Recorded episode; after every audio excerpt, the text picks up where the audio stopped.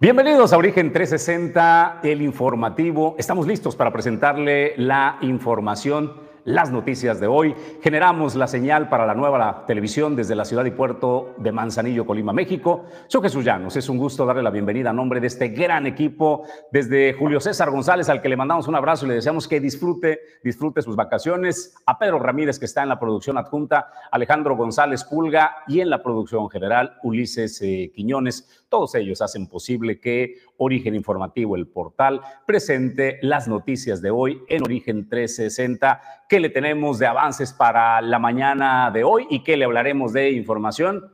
Pues al galardonado con los premios de la Academia, Guillermo del Toro, le duele México y le duele profundamente porque han dejado una herida en Guillermo que no cicatriza aún, aún con el paso de los años. Le vamos a hablar de ese tema. También le vamos a hablar que Viridiana Valencia dice que son las chicas superpoderosas y que la ciudad de Colima es el equiparable a la ciudad donde habitan las chicas superpoderosas ¿Quiénes conforman el equipo de las tres magníficas? Bueno, Viridiana Valencia las eh, define y les asigna posiciones a las chicas superpoderosas. Aquí le vamos a presentar eh, de qué se trata. Le vamos a hablar también acerca de la Comisión Federal de Electricidad y los beneficios que puede usted obtener por el uso de aire acondicionado. Eh, sí argumenta que usted habita en lugares en donde el calor es intenso o en calidad de insoportable. Así es de que por el alto consumo de energía usted puede obtener descuentos.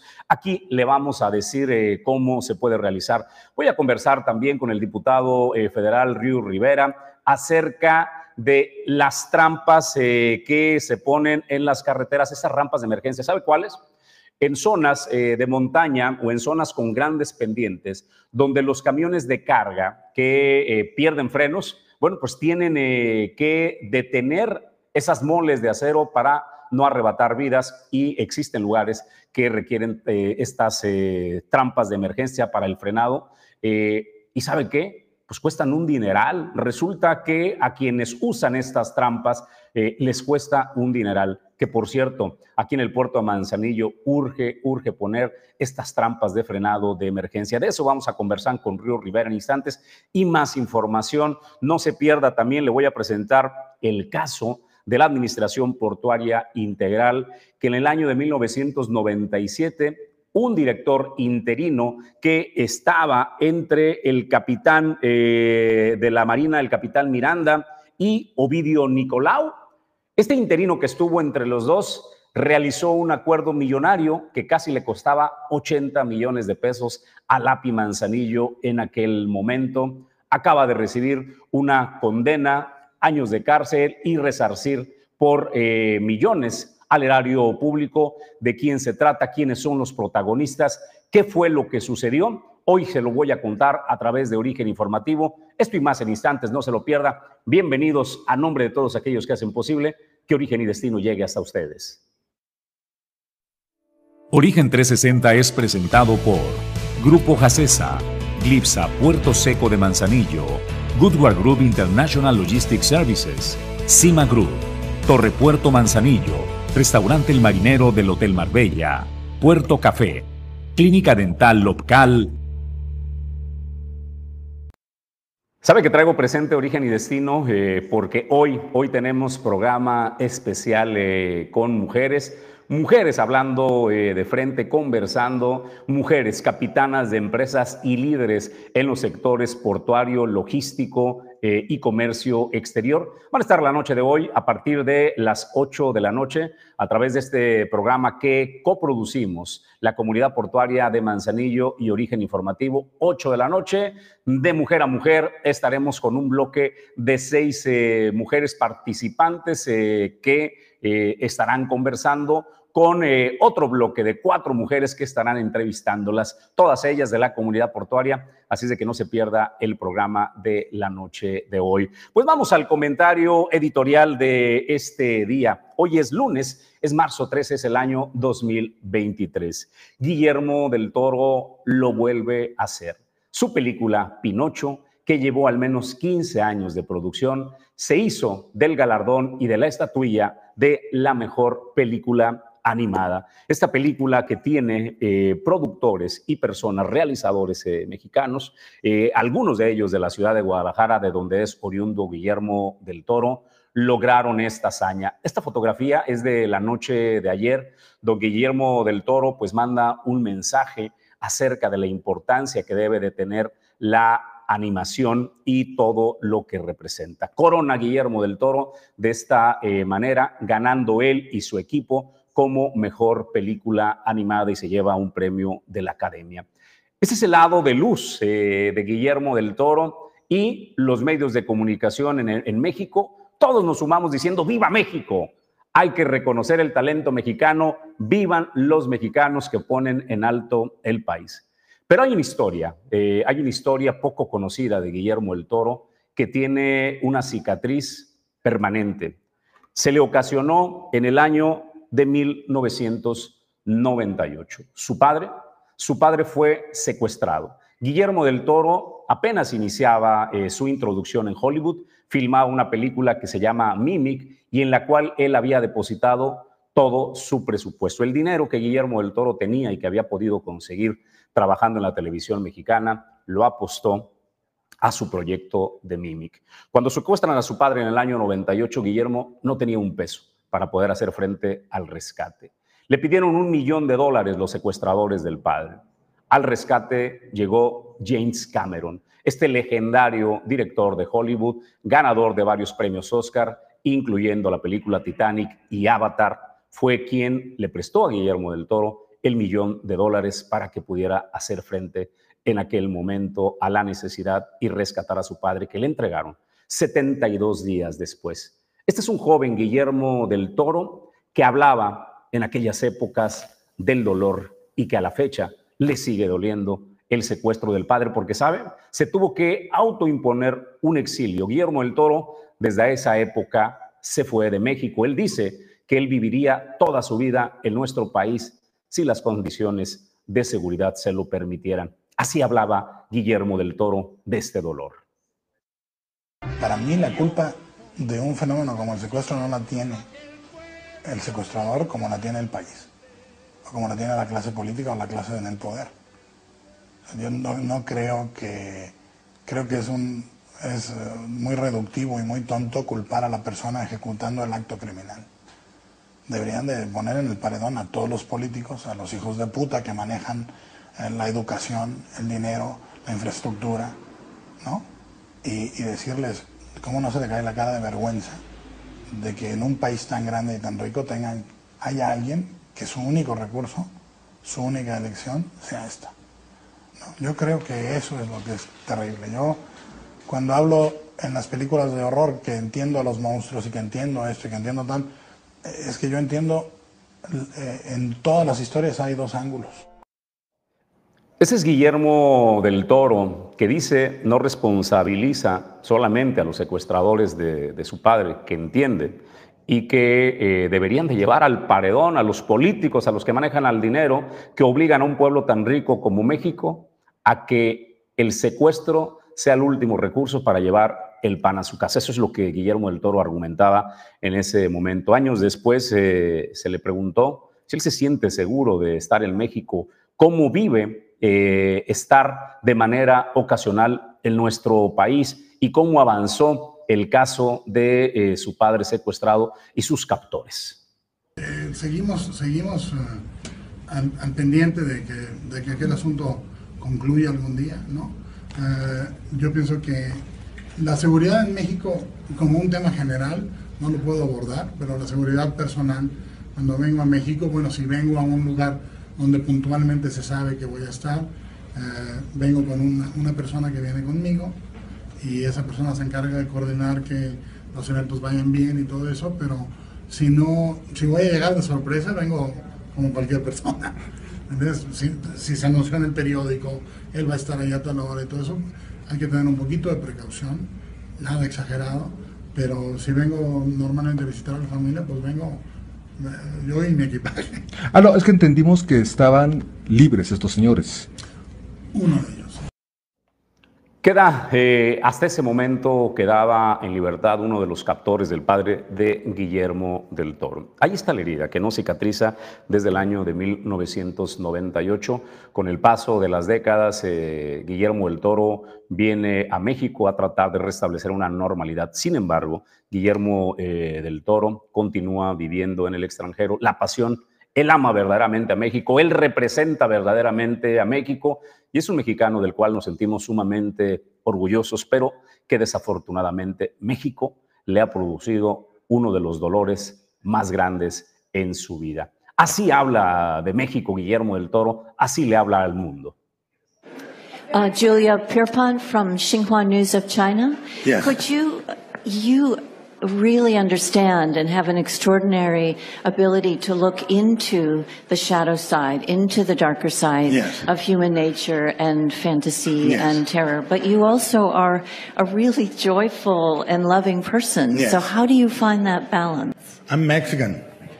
And, and, and, you know, no one, no one loves life more than uh, we do in a way because we are so conscious about death. So the preciousness of life, standing side to side to the one place we're all going through. Let's say everybody in this uh, planet boarded a train that was final destination death. So the train, we're gonna live. We're gonna have beauty and love and freedom. And I think that when you when you eliminate one of the two sides from the equation, it's a pamphlet. When you take in account the dark to tell the light, it's reality. Es el Guillermo del Toro que habla, bueno, cómo eh, eh, ustedes pueden ser de repente eh, tan profundo, tan místico, hablar de la muerte y sonreír al mismo tiempo. Pues, somos mexicanos. Aquí vemos a la muerte de frente y tiene razón Guillermo del Toro. En este país donde los muertos sobran, ya nos enfrentamos cada día y vemos a la muerte de frente y dicen que en México reímos cuando llorar, cuando llorar no se puede. Ese es el dolor de Guillermo del Toro, esa es la historia. Y sí, celebremos a un eh, mexicano que triunfa en el mundo, pero también entendamos que es un mexicano que tiene una herida profunda y que México y las autoridades tienen una deuda con Guillermo del Toro. Hasta ahí el tema del comentario editorial de esta mañana. Nosotros vamos a más noticias e información para presentarles el día de hoy. La Administración del Sistema Portuario eh, Nacional ha enviado un comunicado a los usuarios de la carretera eh, Pez Vela, Jalipa y vialidades eh, alternas. A partir de hoy, lunes 13 de marzo, se están reorganizando los sentidos en la calle Nutria, Tapeixles, Algodones, esto desde el cruce de la calle Tapeixles hasta el entronque en la carretera eh, Pez Vela Jalipa. Esto es eh, como una estrategia para mitigar el impacto provocado por la gran afluencia vehicular de esta zona. Eh, invitan a tomar las precauciones y respeto a las señales de las indicaciones a los auxiliares de vialidad. Y échese un clavado, por favor, eh, en el mapa, porque la verdad, ahí están los, los flujos vehiculares que eh, algunos les costará eh, sentido eh, encontrar estos, estos flujos y respetarlos, pero por favor, como en todo es perfectible, conforme pasen los días seguramente se van a ir acostumbrando a estos flujos, pero aplican a partir de hoy, lunes eh, 13 de marzo de este año 2023, calles Nutria, Tapexles, Algodones, desde la calle con el cruce Tapexles hasta el entronque con la carretera eh, Pez Vela, Jalipa, para todos los usuarios, no solamente para los transportistas, estas son eh, vialidades que también eh, son utilizadas para conectar al interior de eh, la ciudad, así es de que no solo la gente, no solo los operadores de transporte de carga utilizan estas vialidades, sino el ciudadano común para que por favor también lo tengan en consideración. Nosotros eh, vamos a más eh, noticias. Oiga, a quien le ha dolido muchísimo, cómo le ha dolido a Gerardo Fernández Noroña que pues no haya tenido la aceptación eh, su visita en el estado de Colima, que no le hayan abierto las puertas más allá de la alcaldesa Griselda Martínez y el grupo de gente que lo arropa en el puerto de Manzanillo. Y pues eh, está furioso, está furioso Gerardo Fernández Noroña contra la gobernadora Indira Vizcaíno porque dice, bueno, pues no hay igualdad en el trato de las corcholatas. Él ya se asume como uno de los presidenciales que tiene oportunidad. Él, un apéndice, el Partido del Trabajo al que pertenece Gerardo Fernández Noroña, se siente también y dice ha sido mencionado como corcholata, así es de que debería la gobernadora al menos de darme una cálida bienvenida. Como no hubo cálida bienvenida, le arrojó la artillería a Indira Vizcaíno, aunque en el video trata de justificar y dice, bueno, no es porque a mí me duela nada el que yo diga que lo que está haciendo la gobernadora al intentar privatizar caminos estatales este, tenga que ver con lo mal que me trata y que no me recibe y no me atiende, pero esto es lo que Fernández Noroña destila por la herida. Se están usando eh, maneras incorrectas algunas de las personas que aspiran dentro del movimiento, poniendo en riesgo la unidad e inclusive acercándose a grupos económicos pues, que después te lo van a cobrar, ¿Qué es lo que le está pasando a Indira Vizcaíno, pues privatiza las carreteras pero tiene que pagar favores políticos, el financiamiento a su campaña. Entonces, delicado, delicado, delicado, delicado el asunto. Porque eh, Y yo a Indira no le comento esto porque otros gobernadores pues, han sido gentiles de que dan la bienvenida, por lo menos por teléfono. Si son los hermanitos del compañero presidente, hasta van por ellos al aeropuerto, pero con, conmigo así, wow, qué bienvenido ya, ¿no? Formalito eso ya. Pues ni eso acá en este caso, pero no por eso lo estoy criticando, ¿eh? lo estoy criticando porque me parece muy delicada, lo dije en la plaza pública de Villa de Álvarez, me parece muy delicada su posición. Bueno, pues hay de las personas que aspiran, hay quien está metiéndole muchísimo dinero y ese dinero no sale de, su bolsa, no, no, tiene ese dinero. Y pones en riesgo al movimiento al hacer compromisos con grupos económicos, que es lo que el compañero presidente ha planteado, la separación del poder económico y del poder político. Qué serio, qué serio lo que señala eh, Gerardo Fernández eh, Noroña. Acusa que eh, hay financiamiento no claro, que se están generando compromisos incluyendo el costo, dice, de las precampañas, que no le llaman precampañas, o toda esta parafernalia que ha soltado el Movimiento de Regeneración Nacional en todo el país, no solo en el estado de Colima. Usted puede ver por igual en gran medida más a, Claudia Sheinbaum, ya sabe, el hashtag es Claudia, pero igual puede ver, estamos a gusto con eh, Adana Augusto, el secretario de Gobernación, y de manera pues más discreta los otros eh, candidatos, Marcelo Ebrard, eh, que también es una de las corcholatas hasta Ricardo Monreal, pero sin duda alguna los dos que se están disputando con la billetera, pues es Claudia Sheinbaum, la jefa de Ciudad de México, que tiene la simpatía y el pronunciamiento de casi todos los gobernadores del país y las gobernadoras con eh, mayor razón. Así es de que Adán Augusto es el favorito en el puerto Manzanillo de Griselda Martínez y todo su equipo abiertamente lo están apoyando. Pero ¿qué cree? También apoyan a Fernández eh, Noroña y le dieron una cálida bienvenida. Pues ese es lo que Fernández Noroña acaba de señalar y creo que lo conducente es que la autoridad electoral y todo mundo le dé seguimiento y que Fernández Noroña aporte pruebas del grave señalamiento que acaba de realizar en el video que recién le proyectamos. Hasta ahí ese tema. Nosotros vamos a presentarle algo de positivo de la ciudad y puerto de Manzanillo que usted debe conocer si allí bien. Esta producción de Alejandro González Pulga y de don Pedro Ramírez nos lleva a recorrer lugares comunes que nos pueden presentar las cosas atractivas para disfrutar en gastronomía y lugares que debe usted conocer. Aquí está. Ay, perdón, perdón, se me olvidaba que estaba trabajando. Es que hoy fue un día muy pesado y se me antojaba una chelita y dije, qué mejor que ir a Todos Santos porque toda la semana de una de la tarde hasta las seis es para picar. Así es que hoy vamos a picar, no lo que quisiera, pero sí una muy rica botanita. Acompáñenme a conocer este delicioso lugar y todos los alimentos que nos brindan únicamente por estar consumiendo chelas o bebidas. Acompáñenme.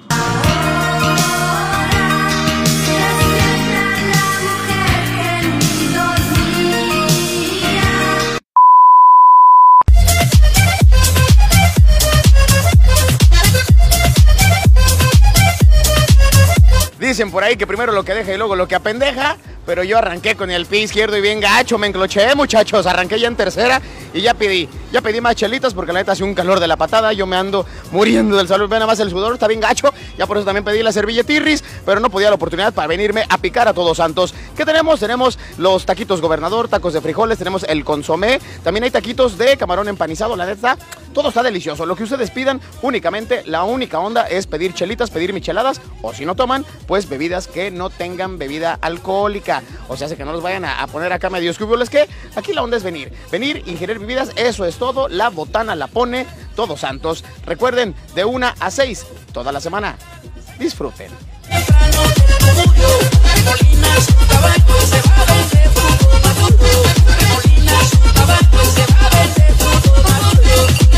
Hijo de su pingulo y me nada más como ando bien acá, quién sabe cómo. Ya se me subieron las cheves, vean todas las que llevamos en este ratito bien cañón.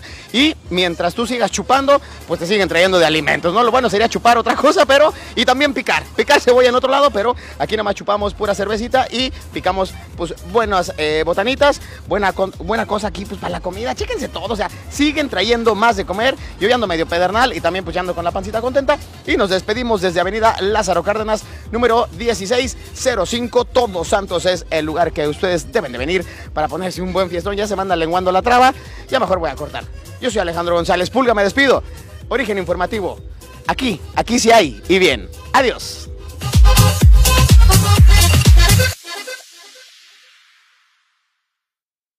Pero pues conozca los lugares eh, de la gastronomía, los lugares comunes que sí hay y bien le presenta en este recorrido por el puerto de Manzanillo, Colima, y que también estaremos realizando en otras eh, ciudades de Colima para que conozca que conozca estos atractivos y estos eh, lugares. Nosotros vamos a otros temas y a más eh, información.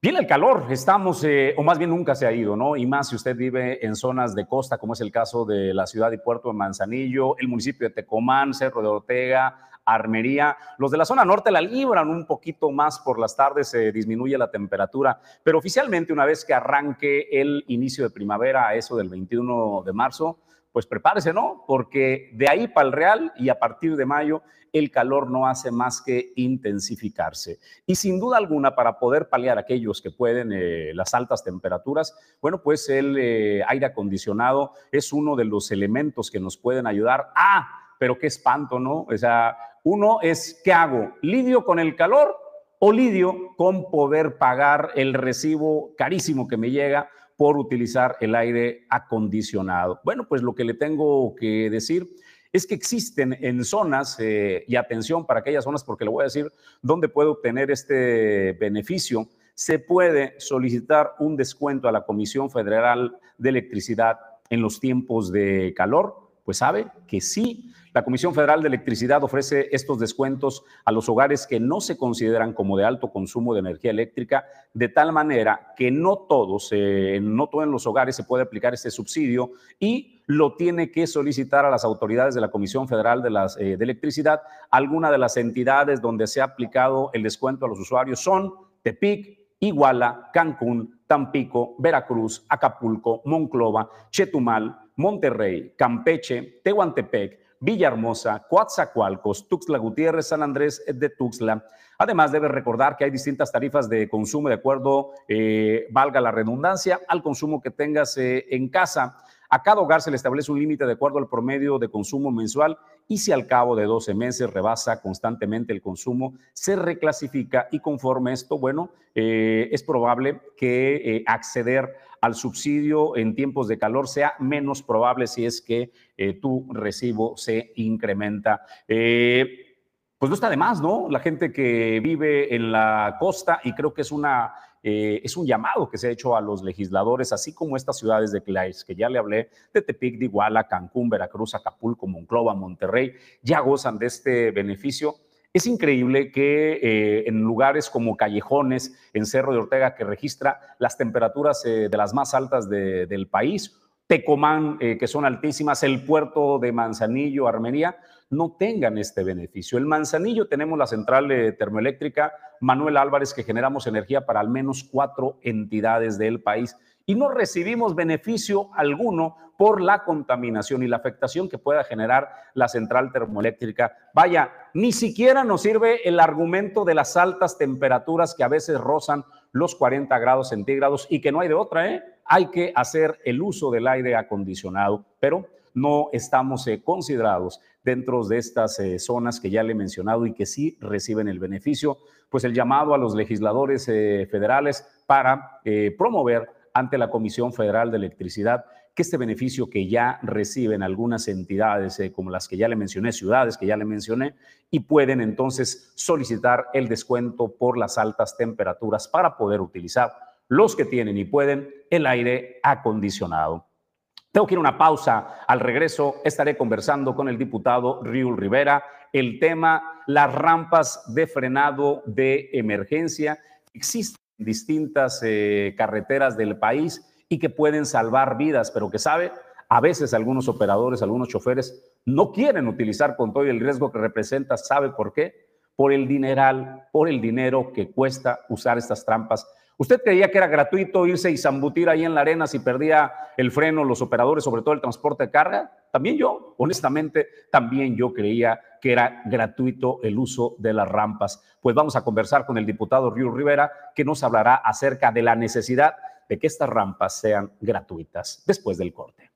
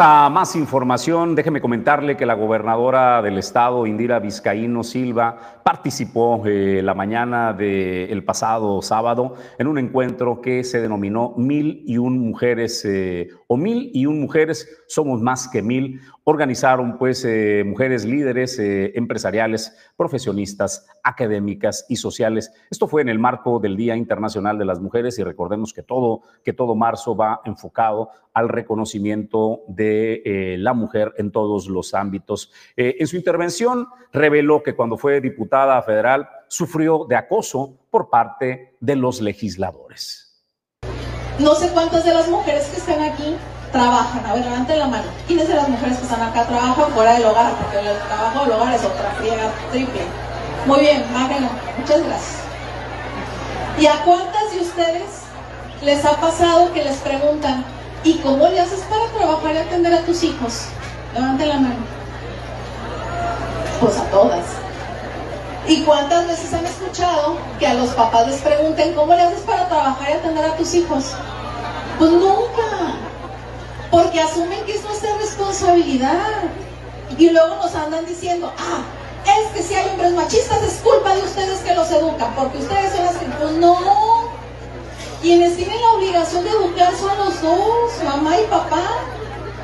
Y sí, podemos haber mujeres que replicamos conductas machistas, no porque queramos crear mujeres y hombres machistas, sino porque también somos víctimas de un sistema cultural en el que nos enseñaron que así era y que era lo normal y que ir rompiendo esos paradigmas es parte del proceso que estamos viviendo también cada una de nosotras. Y retomo algo que comentaba Viridiana, pues yo fui diputada a los 22 años. Y sí, llegué a una Cámara de Diputados donde había 400 hombres y menos de 100 mujeres. Siendo mujer y joven, había por ahí un diputado que luego, cada que se acercaba alguien del sexo masculino a decirme algo en el pleno, llegaba y me decía, yo soy amigo de su papá. Indira es hija de un gran amigo mío y no sé qué, ¿no? no sé si como para correrme o sea. Y luego el viejito rabo verde me invitaba a salir, ¿no? Y yo pues le decía que no y le decía que no. Y un día me dice, noto cierta incomodidad en ti con mi presencia. Y dije, ¿cómo cree? Si en medio de tantos tiburones y viejos lobos de mar que piensan que porque les sobran 50 centavos a la bolsa o media pista de poder le pueden decir a una lo que quieran, tener amigos como usted es una bendición. Y entonces esa fue la cachetada con guante blanco, ¿verdad? El Señor me abandonó como por seis meses. Pero luego otro día regresa, ¿no? Y entonces me dice, eh, te invito a cenar o a comer. Y yo, ah, claro que sí, con mucho gusto. Que de hecho vino a verme mi papá y usted me dice que es muy su amigo y que lo quiere saludar, pues vamos todos a cenar, ¿no? Y entonces dice, no, me acabo de acordar que tengo un compromiso. Buenas noches, te mando un beso. Yo, buenas noches. Te dije beso y yo dije buenas noches. Y no vas a mandar un beso, no, porque yo no mando besos a quien yo quiera. Esas polimenses, y esas somos todas, ¿eh? Son todas iguales. Unas sirenas tropicales por fuera y unas hijas de la chingada por dentro. Yo dije, pues sí, ¿no? Pues sí, porque tenemos que andar viendo, como las de todo el país seguramente, cómo le hacemos frente todo, todo el tiempo. Porque además, en un entorno laboral complejo, que sucede mucho en la política, pero que sucede prácticamente en todos lados, porque las mujeres hemos tenido que ir arrebatando los espacios laborales y de desarrollo profesional. Pues una todo el tiempo tiene que andar midiendo si les contesta como quisiera, si les planta una cachetada o si aguanta tantito y a la siguiente ya no aguanta, pero todo el tiempo tienes que andar midiendo. Porque cuando tu jefe es un hombre, pues también existe este ejercicio de poder sobre nosotras, en el que sabemos que nuestro desarrollo puede estar dependiendo de una decisión de ese jefe.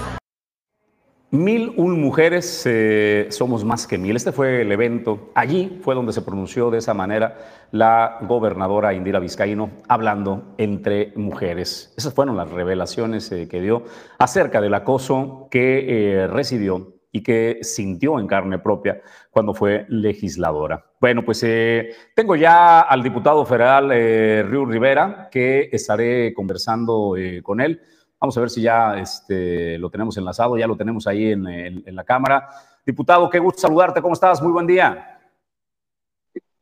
Muy buen día, el gusto es mío. Gracias por la oportunidad de platicar de los temas que de interés para México y por supuesto para nuestro hermoso estado de Colima.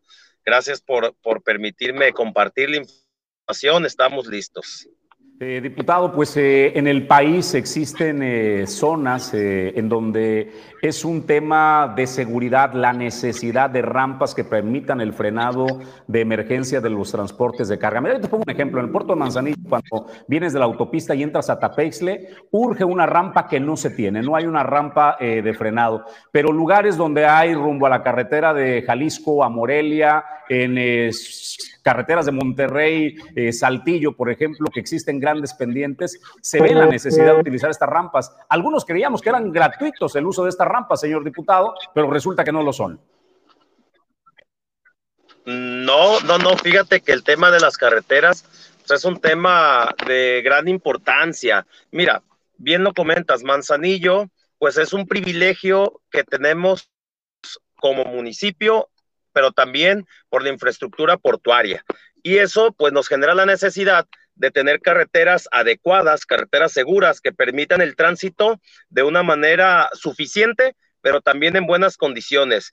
Pero también es bien importante el tema de los puntos de seguridad. Sí es muy conocido que hay diferentes líneas a nivel nacional de carretera que tienen ya rampas de frenado, pero la gran sorpresa y la mala gran realidad que tenemos es que efectivamente no son gratuitas. Son rampas o es infraestructura que es una decisión tomarla o no tomarla. La decisión de no tomarla es de mucho miles de pesos para un vehículo de cuatro ruedas, un vehículo de, seis ruedas, un vehículo de dimensiones ya más grandes como un tráiler, un tortón, un rabón, un full, todos tienen el riesgo latente de que por algún motivo el sistema de frenado les falle, no por negligencia del propietario del uso, o, o, del poseedor del momento, sino por alguna circunstancia que puede fallar y entonces pues es muy indispensable el que se tenga pues este tipo de infraestructura, pero que sea accesible.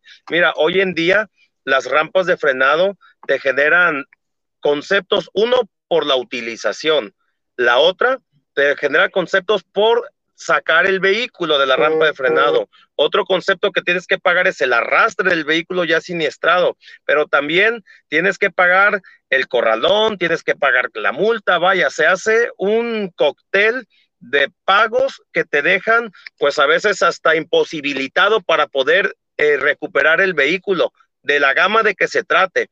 Pero pues hay que entender que este tipo de infraestructura, que son medidas de seguridad para que eh, los vehículos que se han quedado sin freno tengan un frenado seguro y que no se ponga el riesgo en demasía de la vida de quienes van tripulándolo, pues tiene un costo muy alto y que al fin de cuentas, pues son inutilizables. Mira, el, simple hecho de que el concesionario tenga el, como un servicio extra la rampa, es como decir, ahí está la rampa, quieres utilizarla, pero si la utilizas, te lo voy a cobrar y te lo voy a cobrar bien. Y entonces, pues se convierte en una circunstancia, una decisión que debes de tomar y que a veces pudiera evitar que gente decida no utilizarla y mejor buscar el frenado en un, en una, eh, vaya, con un muro, buscar el frenado con un, cerro, buscar el frenado en la infraestructura de la propia carretera o simplemente jugarle hasta ver si logran que por su propio eh, dinamismo pueda detenerse el vehículo. Y eso por supuesto que pone en riesgo la vida no solamente de los tripulantes, sino además de todos los que en ese momento están utilizando la infraestructura carretera.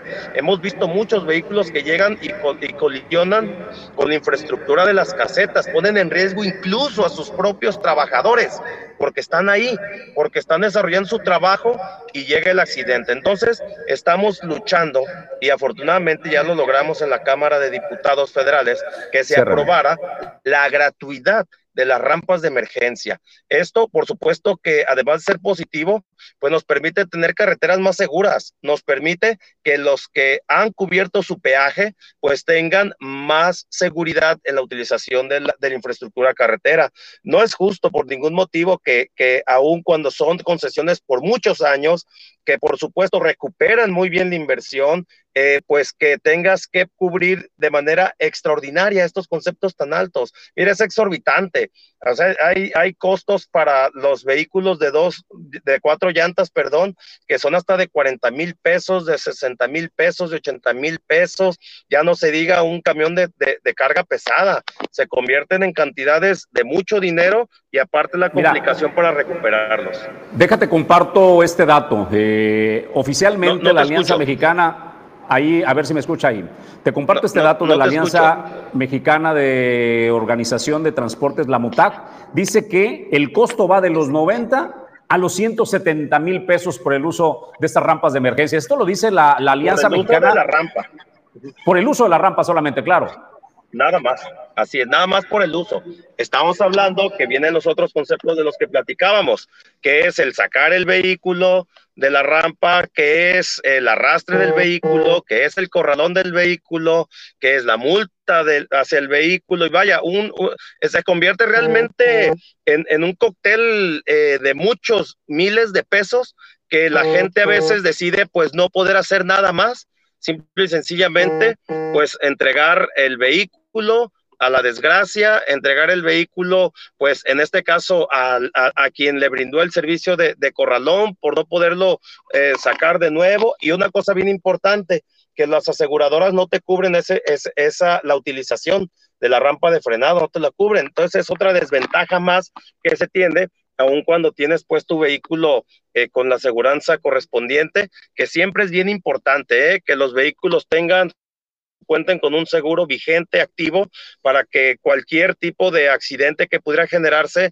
pues que puedan tener una solución inmediata y pues que sea más seguro el tránsito para todos y todas. Pero principalmente hablando de estas rampas de emergencia, es, va a ser fundamental el que en la Cámara de Senadores también se le dé la importancia que tiene y que de esta manera podamos tener pues la manera gratuita la utilización de las rampas de emergencia. Yo insisto, es para bien de todo el sector, es para bien de todas las y los usuarios que en alguna línea carretera pues se encuentran transitando, pero también es bien importante que las nuevas concesiones sí cuenten con una, vaya, pues con una política que permita el, el darle pues mayor infraestructura en temas de rampas de emergencia a las diferentes líneas carreteras. Mira, aquí en el, en el estado de Colima somos testigos cómo tenemos eh, algunos tramos en donde todavía eh, sabemos que hace falta por las condiciones de la carretera tener una alternativa como esta y que no se tiene.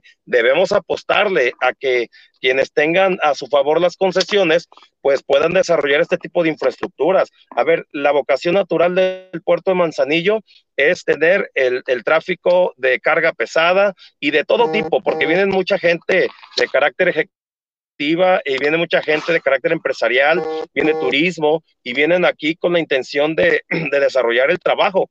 Y eso, por supuesto, que sabiendo que tiene infraestructura con rampas de emergencia, pues tiene un atractivo aún más para poder darle seguridad, insisto, no solamente a quienes van tripulando los vehículos de la gama de que se trate, sino a todos los que en ese momento van transitando por el tramo y que claro que se ponen en riesgo. Por eso, pues hemos venido ya teniendo muchas eh, reuniones en la Secretaría de Infraestructura, Comunicaciones y Transportes allá en México, en la sede central, y por supuesto también aquí en, en la sede del Estado, pero también en la Comisión de Infraestructura allí en la Cámara de Diputados, en donde hemos pugnado bastante por este tema y otros. Y no descansaremos, seguiremos haciendo el trabajo para que podamos tener pues nuevos resultados, más resultados y que permitan tener pues unas carreteras más seguras, más adecuadas, con la suficiente amplitud y por supuesto con la seguridad que se ocupa para que se disfrute el viaje y que no vaya a ser pues una trampa de muerte. Pues diputado, agradezco el poder conversar esta mañana contigo a través de Origen 360. Gracias, muy buen día. Al contrario, gracias Les deseo que tengan un excelente inicio de semana, que ponerle muchas ganas, aunque ya huele también a Semana Santa, hay que ponerle todas las ganas todos los días. Aguanten tantito, que falta todavía. Gracias. diputado. Buen día. Es el diputado federal Río Rivera. Es una buena noticia el que las rampas de frenado de emergencia, que ya lo escuchó, ese cóctel, la suma de todo. O sea, no solo el usar la rampa, que si usted creía que era gratuita, no es así, va desde los 70 hasta los 130 mil pesos. Sacar eh, el auto o el camión de la rampa el arrastre, el corralón, a veces se vuelve impagable y la unidad tiene que quedar eh, ahí, se pierde. Así es que es una buena noticia para eh, miles para miles de transportistas y para millones de mexicanos que usamos las carreteras, el que a veces los operadores de transporte prefieran no utilizar la rampa y poner en riesgo la vida de ellos y de otros por el costo que representa. Se la piensan utilizar estas rampas, aunque estén allí, nos las utilizan por el alto costo que tienen. Nosotros tenemos que ir a más eh, información. Seguimos en este recorrido que presenta Alejandro Ramírez Pulga y la producción de Pedro Ramírez de Sí Allí Bien. Y después de una pausa, le voy a hablar de un evento deportivo que estará presente en el puerto de Manzanillo. No se lo pierda, pero primero vamos hacia allí bien. Señoras y señores, ladies and gentlemen, bienvenidos a otro capítulo más de Origen Informativo. Si allí bien, yo soy Alejandro González Pulga, les damos la bienvenida y esperemos que se queden con nosotros. El día de hoy nos venimos por unos ricos coquitos y también carne de coco que está deliciosa para chuparse los dedos al mejor lugar. Cocos Shekina, aquí en Avenida Flamingos y Avenida Paseo de las Garzas. Para que se den la vuelta, vamos a conocerlos, así que acompáñenme.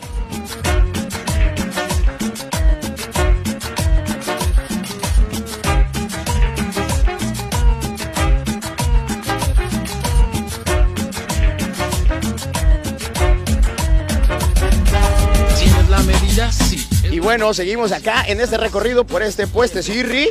Y Norma, pues ya nos dijo que tiene muchísimas propiedades. Puede ayudar para aliviar los ojos, la sudoración, para bajar eh, de peso. Pues ahora sí que tiene un chorro de cosas, tanto para el interior como para el físico en el exterior, inclusive hasta para las energías. El coco tiene muchísimas propiedades. Y pues bueno, nuestro estado, el estado de Colima y la Costa Alegre nos brinda este bello manjar y está delicioso. Qué mejor que aprovechar la carnita y el agua, pues para hidratarnos y estar muy saludables día con día. Vénganse, que esto está delicioso. La lista de estrategias para estar parejo. Los busco y no lo encuentro, ey, ya no aparece. Y encima el calendario dice que es día 13. Pues ya me explicaron cómo está el show para poderle dar mataril al mendigo coco. Ya me convertí en un maestro samurái y a ver si le doy, pues si no voy a hacer el me reír de origen informativo.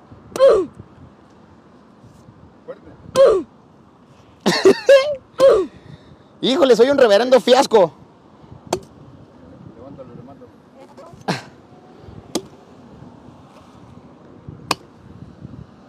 Pinche coco, no se parte. Allá levántalo como te doy coco. Dale, dale contra el tronco.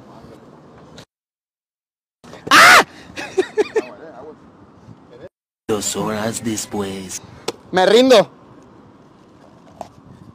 Y ahí ya quedó. Ya nos encontramos en la competencia y también están admirados de nuestro trabajo porque somos los número uno, Cocos Shekina. Y eh, una tradición que lleva nueve años con productos eh, elaborados a base de coco, la carne, el agua, lo que ustedes deseen. Si quieren información, inclusive acá mi comadre Norma les va a decir que sí hay y bien. Y pues también nos va a dar una clase, nos va a instruir sobre todos los beneficios y propiedades de este alimento que está delicioso. Yo me despido, soy Alejandro González. Vénganse para acá, Avenida Flamingos y Paseo de las Garzas. Nosotros nos vemos en otra cápsula de Sí hay y bien, porque aquí sí hay, está delicioso. Vámonos muchachos. Hay que probar porque la neta ya me dio hambre. Adiós.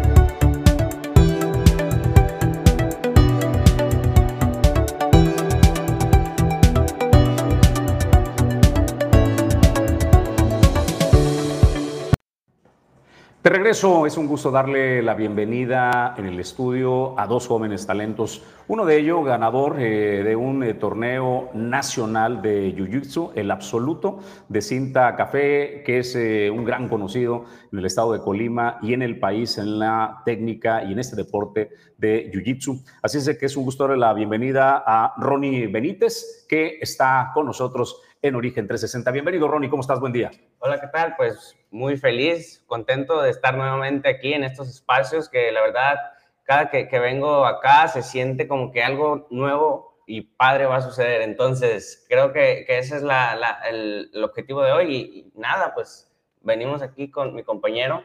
Y es un gusto saludar a Diego González. Diego, tú eres cinta blanca, 18 Soy años. Blanca, tengo 18 años y soy alumno del maestro Ronaldo Benítez. Bueno, pues este, tienes un campeón ahí de, de maestro. Tengo ¿eh? un buen ejemplo a seguir y espero un día estar a, a su nivel y estar como él. Oigan, pues entremos en materia. Habrá eh, un torneo que han denominado el Berimbolo Beach Tournament, que se va a realizar el sábado 8 de abril. Eh, Ronnie, cuéntanos de ese torneo. Sí, claro, mira, este es un torneo que, que precisamente lo mencionas, sábado 8 de abril, son 10 combates de Jiu-Jitsu, vienen luchadores de, de Aguascalientes, de Guadalajara, de aquí del estado. Eh, solamente son 10 super fights, se le, se, le, se le llama así en el mundo del Jiu-Jitsu. Eh, only submission, solo sumisión, 10 minutos. En dado caso que no se someta ninguno de los dos luchadores, se van a ir a overtime, se le llama, que son dos minutos extras cada quien. Escogen una posición, la que, la, la que es, to- es toma de espalda o spiderweb, la que más les guste, el que escape primero o el que someta más rápido, así se define quién es el ganador. Son 10 combates Ajá. en un solo día. Ajá. 10 combates un solo día. Eh, ¿Quiénes pueden eh, asistir? ¿Cómo consigo los boletos? ¿Dónde será el evento? ¿Cómo se va a realizar, Ronnie? Ok, mira, los boletos los pueden conseguir, eh, mandan mensaje al número 314-157-8191, eh, se ponen en contacto con nosotros y les mandamos los boletos. Eh, no es un torneo abierto, quiero aclarar, sola- es un- son peleas pactadas, solamente son 10, es un evento exclusivo, como quien dice. Eh, hay entradas general, eh, 200 pesos hasta el primero de abril y después del primero o en taquilla en 300 pesos. También vamos a manejar una tarifa que es la VIP. Esta va a tener un costo de 500 pesos, incluye tu botana, tu mesa y tu snack. Eh, también estamos manejando ahorita una mesa de patrocinadores VIP. Si estás interesado, nos escribes, eh, cubres la tarifa mínima y tienes otros beneficios extras. Correcto. Eh, ¿Me decías nada más el lugar donde se va a realizar la pelea? Eh, las luchas van a ser enfrente de la 5 de mayo en el en Mare, Mare, Salón de Eventos Salón Mares. Correcto. Van a adecuar ahí, este, se pelea en jaula, en ring, ¿cómo se hace esta Se va a montar un escenario, eh, va son como, son prácticamente, no es jaula porque no es MMA, eh, solamente se van a poner eh, unas tarimas donde, donde la plataforma esté alta y se va a cubrir de, de- de lo necesario para que no se puedan golpear los atletas. Correcto. Y Diego, ¿participas tú en ese torneo? Sí, yo tengo una super fight en ese torneo. Sí, cuéntanos un poquito cómo te sientes, a quién vas a, Este- a enfrentar o cómo estás. Este bebesote. Este, me siento preparado, me entreno todos los días por, por lo mismo de cuando hay eventos, siempre me tiene en la lista para, para luchar y me siento preparado. A ver, cuéntame un poquito de, de Diego, de dónde eres, eh, hace cuánto te metiste a la disciplina, por qué llegas a, a practicar Jiu-Jitsu. Yo soy de, de aquí de Manzanillo, llevo dos años entrenando Jiu-Jitsu brasileño, desde los 17 años estoy entrenando y me siento preparado para la lucha. ¿Sí? ¿Cómo te trata aquí el, el- el coach Ronnie? No, bien, bien, bien. Sí.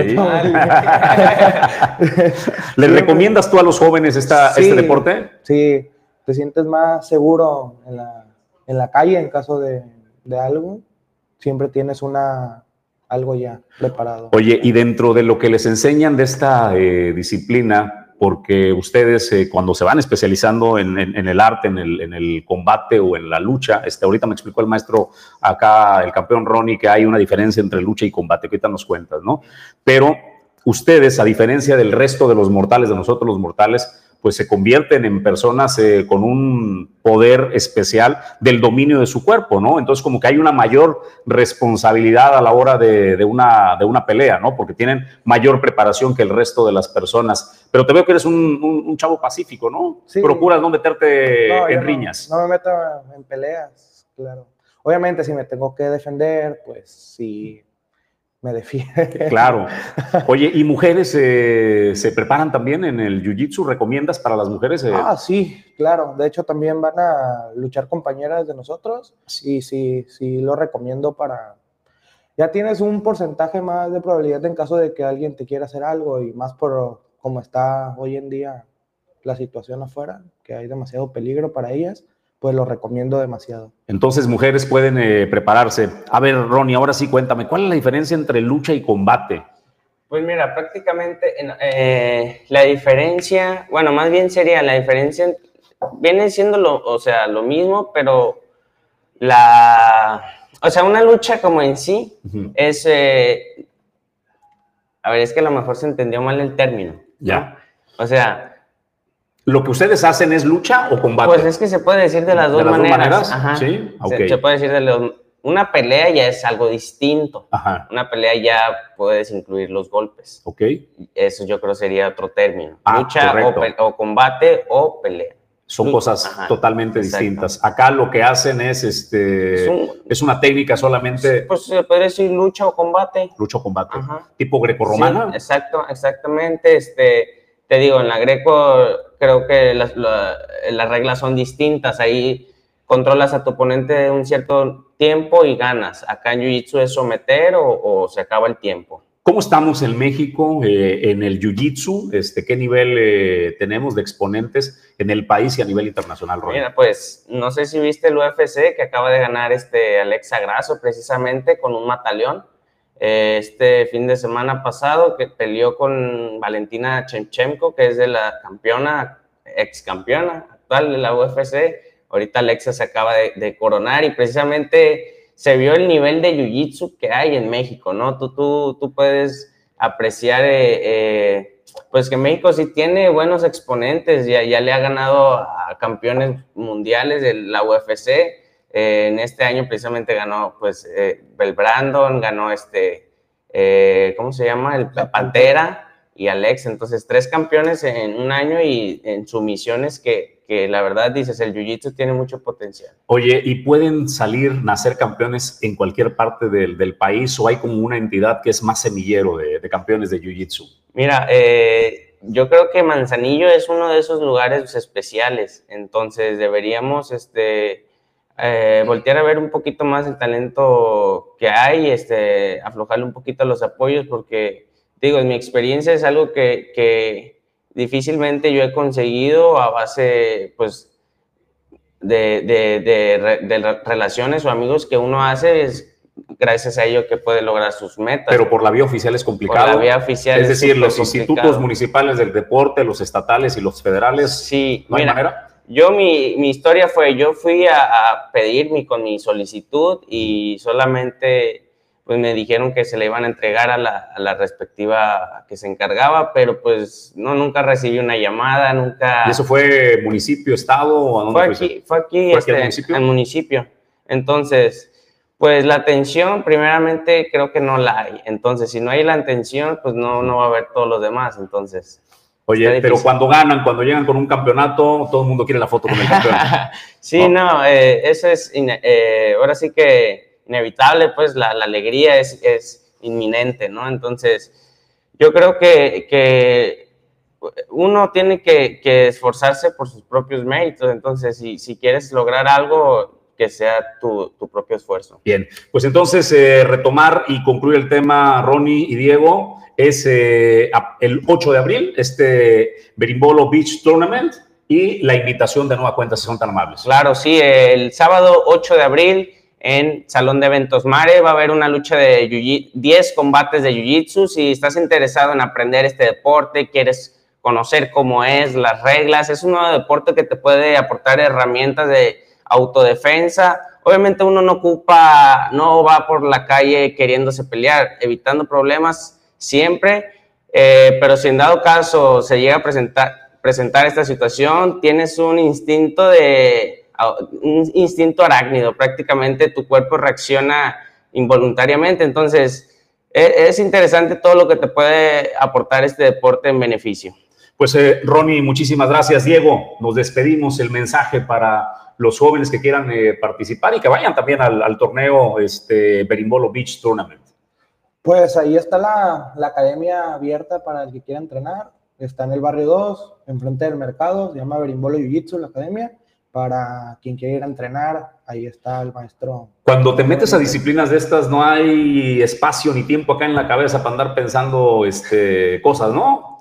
Precisamente. Estás enfocado. Enfocado siempre para ganar y tener buenos resultados. O sea, nada de andar metido en la fiesta, en el alcohol, este. No hay momento. No hay espacio para eso. Mira, precisamente algo rápido mencionas, llega gente así grande a, después de la chamba a des- quererse desestresar y dice que es algo que le ayuda, realmente ocupas concentrarte porque es una técnica que involucra 20, 30 pasos, entonces te pierdes, ya bailó. Entonces, Hay que estar muy concentrado. eh, muy concentrado. Bueno, pues entonces eh, no se lo pierda. Será el 8 de abril este torneo. Yo le agradezco a Diego González que nos acompañó esta mañana y por supuesto también al campeón Ronaldo Benítez, a Ronnie Benítez, en el estudio de origen informativo. Nosotros vamos a una pausa. Después del corte le cuento la resolución de un juez en el caso de la Administración Portuaria Integral que pudo haber recibido un daño hasta por 80 millones de pesos. Le cuento los eh, protagonistas y la cronología de los hechos. No se lo pierda después del corte.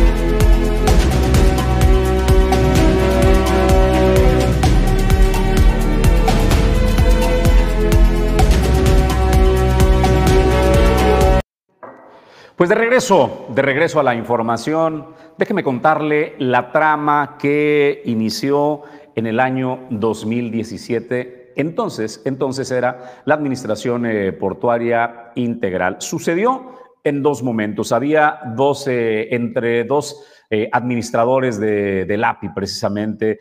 Uno de ellos fue el capitán Alejandro Miranda Ocegueda.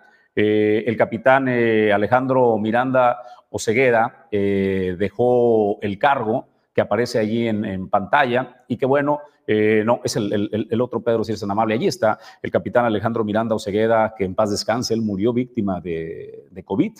Eh, y luego lo sucedió el, eh, al maestro que vemos ahí, Nicolau, eh, Ovidio eh, Nicolau, quien eh, estuvo también al frente de la Administración Portuaria Integral. Entre ellos dos hubo un interinato y la historia inicia aquí en este interinato.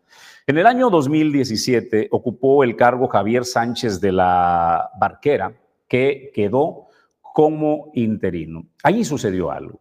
Eh, hizo un acuerdo entre particulares en el patio regulador que está en Jalipa, como en el centro de este patio regulador, un particular tenía entre dos y tres hectáreas, ahí en el, en el centro, en el corazón. Entonces, realizaron un negocio entre varios protagonistas, pero particularmente he señalado Javier Sánchez de la eh, Barquera porque era el responsable quien firmó y logró los acuerdos, le hizo una permuta al propietario de este terreno de las dos o tres hectáreas de sacar del medio del patio regulador y le dio pegado al camino de Jalipa que se convierte en el más valioso porque tienes acceso a carretera. Ya no, estás, ya no te tienen atrapado en el medio. Bueno, no solo le dio un terreno de mayor valor por un terreno de menor valor, sino que además le pagó 30 millones de pesos por este terreno. Allí comienza pues la historia. Dar un terreno de mayor valor por uno de menor valor y encima le das un ribete de 30 millones de pesos. Eso no bastó. No bastó, no fue suficiente con haberle pagado eso, porque al paso del tiempo, los propietarios de este terreno que ya les habían pagado un valor superior, dándoles un terreno más valioso, más 30 millones de pesos, decidieron cobrarle rentas. Dijeron, oye, pero ¿qué crees, Administración Portuaria Integral? Me debes rentas, me debes rentas millonarias por el tiempo que se estuvo utilizando mi terreno. Es importante decir que jamás hubo un contrato, que jamás hubo un acuerdo para el usufructo de este terreno y que en aquel momento Javier Sánchez de la Barquera, el abogado general de la Administración Portuaria Integral, acordaron de manera unilateral, sin un juicio de por medio, que este particular, en un acuerdo privado, le entregaban en garantía 80 millones de pesos, una cuenta de la Administración Portuaria Integral de Manzanillo con 80 millones de pesos. Fue un embargo precautorio. Bueno, las cosas les marchaban muy bien. Parecía que se iban a salir con la suya, pero llegó entonces el capitán Héctor Mora a la Administración Portuaria Integral en el año 2019. Esto sucedió en el año 2017. ¿eh? Cuando el capitán Héctor Mora llega a la Administración Portuaria Integral en el 2019, se percata de esta situación, se entera de que el API tiene embargada una cuenta de 80 millones de pesos y que está a nada de que este particular se quede con esa garantía de 80 millones de pesos, emprenden una defensa legal, porque en aquel momento ni siquiera metieron las manos, ¿eh? Estaban entregados completamente quienes encabezaban eh, el API, estaban entregados al particular, al dueño de este terreno, no metieron ni las manos para defenderse. Cuando detecta el capitán Héctor Mora esta situación, contrata un despacho de abogados que encabezaba Gary Hirsch Mellón y comienza la defensa. Gary es eh, finado, usted sabe, este abogado murió víctima de un atentado eh, en la colonia de Las Brisas. Bueno, ¿qué sucede ahora? ¿Qué es la noticia y por qué le cuento los antecedentes? Porque eh, lo que realizó en su momento el capitán Héctor Mora prosperó. La denuncia interpuesta ante las autoridades prosperó y se ha emitido tres años de cárcel y un pago de 33 millones de pesos al ex encargado del puerto de Manzanillo, Javier Sánchez de la Barquera. Un juez federal dio esta sentencia de eh, tres años de prisión y hay que regresarle al erario 33 millones de pesos como reparación del daño, de acuerdo pues a lo que la Fiscalía General de la República da a conocer que en Colima obtuvo del juez enjuiciamiento sentencia condenatoria y reparación del daño en el exfuncionario por el delito de corrupción de ejercicio ilícito del servicio público. Con esto, el trabajo realizado por el exdirector de la Administración Portuaria Integral, Héctor Mora, durante el año 2019 prospera y en este año 2023 se logra esta condena y que Javier Sánchez de la Barquera purgará esa condena en prisión y el pago de más de 30 millones de pesos. Hasta ahí la historia del puerto de Manzanillo. Nosotros vamos a más información. En el evento de Mil Un Mujeres eh, Somos Más que Mil, ahí estuvo Viridiana Valencia también y mire la que lanzó. Dice que Colima es como la ciudad de Saltadilla. ¿Se acuerda de las caricaturas de las chicas superpoderosas? Y además ya repartió los papeles de Bombón, de Bellota y eh, de pues las chicas superpoderosas. ¿Cómo compara? ¿Y qué dice? Pues aquí está Viridiana Valencia. Y ya para terminar, que nos acompaña aquí Rosy Vallardo, les voy a, platicar eh, una idea perfecta que hay siempre en mi cabeza, una idea, eh, lo que yo quisiera, mi ideal. Pues Rosy es de Manzanillo, Indira es nuestra gobernadora y yo vivo en la capital de Colima desde hace muchísimos años y yo creo que el estado de Colima es la ciudad de Saltadilla. Y tenemos a eh, Bombón, que es la líder del equipo, es Indira. Tenemos a Burbuja, que es Rosy, porque Rosy es más sentimental que yo. Y yo siento que soy bellota porque soy mal rebelde y porque digo lo que quiero. Y siento que las tres somos las chicas superpoderosas. Y siento que las tres vamos a sacar a la ciudad de Santa Villa de todos los problemas que hay. Y cuando digo todos los problemas, digo porque seguimos viviendo algunas con miedo, porque en mi caso pues soy madre soltera y vivo sola. Y el día de antier había un helicóptero rondando por ahí y tenía miedo. Dije, ay canijo, ¿quién anda por ahí? Y tenía miedo y dije, bueno, Por eso todos los días nos levantamos a trabajar y por eso todos los días nos levantamos a chingarle para que de nosotras no dependa que las nuevas políticas y las nuevas generaciones estén hechas pensadas para todas y para todos. Luchamos todos los días para que exista seguridad y para que tengamos las garantías de que vamos a vivir una colima mejor.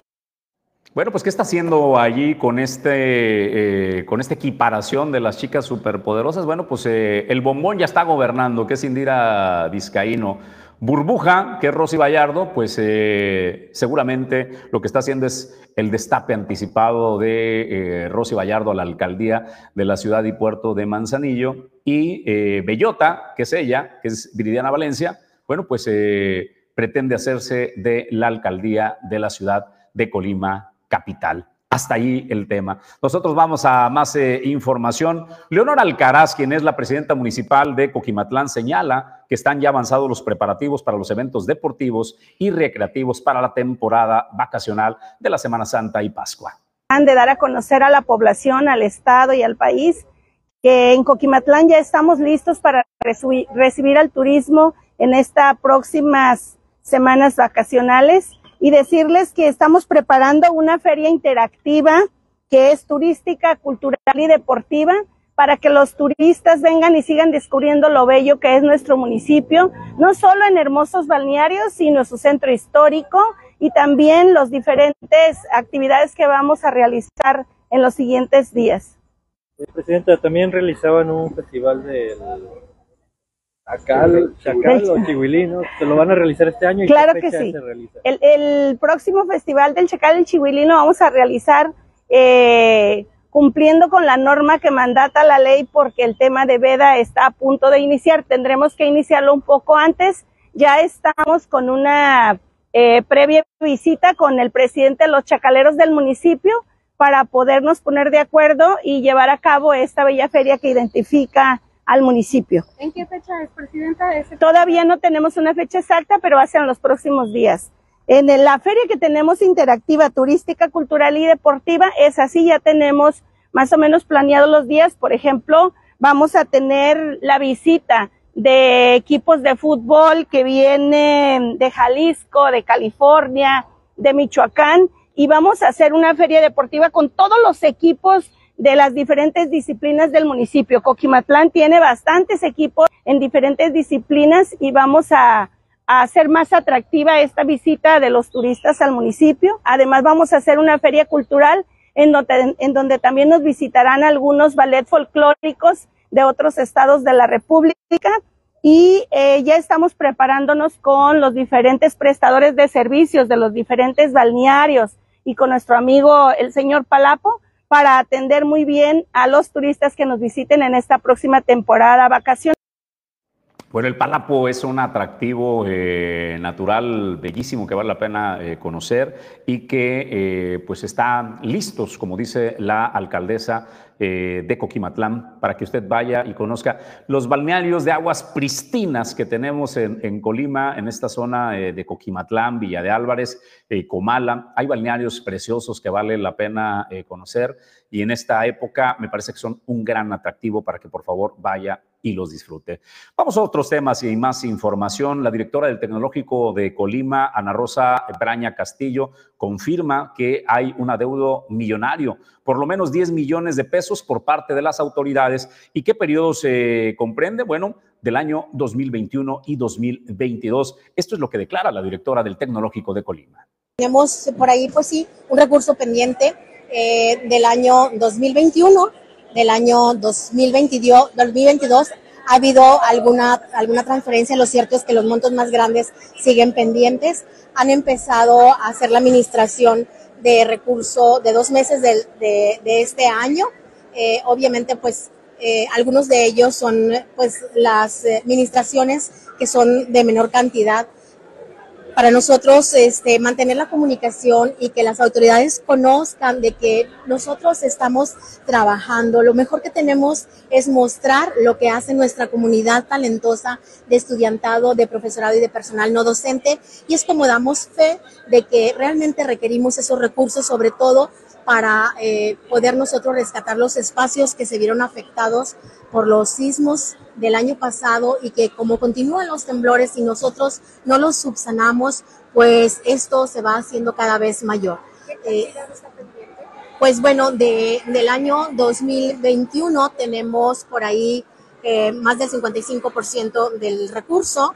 Eh, del año 2022 todavía queda un poco más de 3 millones de pesos. Y bueno, vamos con las administraciones de, este año. Sí traemos un monto mayor a los 10 millones de pesos, ¿verdad? Pero entendemos y, y estamos claros de que ellos son de que las autoridades son sensibles a estas necesidades a nuestra institución y esperamos que, que siga eh, eh, poco a poco fluyendo lo que son las administraciones. ¿Lo que se adeuda es solo de administraciones estatales anteriores o esta también? No, no, no, se adeuda de, este, de administración estatal anterior, en el caso del año 2021, pero se adeuda también del 2022 y, este, y bueno, pues ahora sí que faltaría que nos, que nos depositaran marzo de 2023 para ir al día en este año nada más, pero siguen los adeudos anteriores. Nosotros llegamos al final del informativo esta mañana. Esto es Origen 360. A nombre de Julio César González le agradezco el favor, su atención, de Alejandro González Pulga, Pedro Ramírez en la producción adjunta y Ulises Quiñones en la producción general.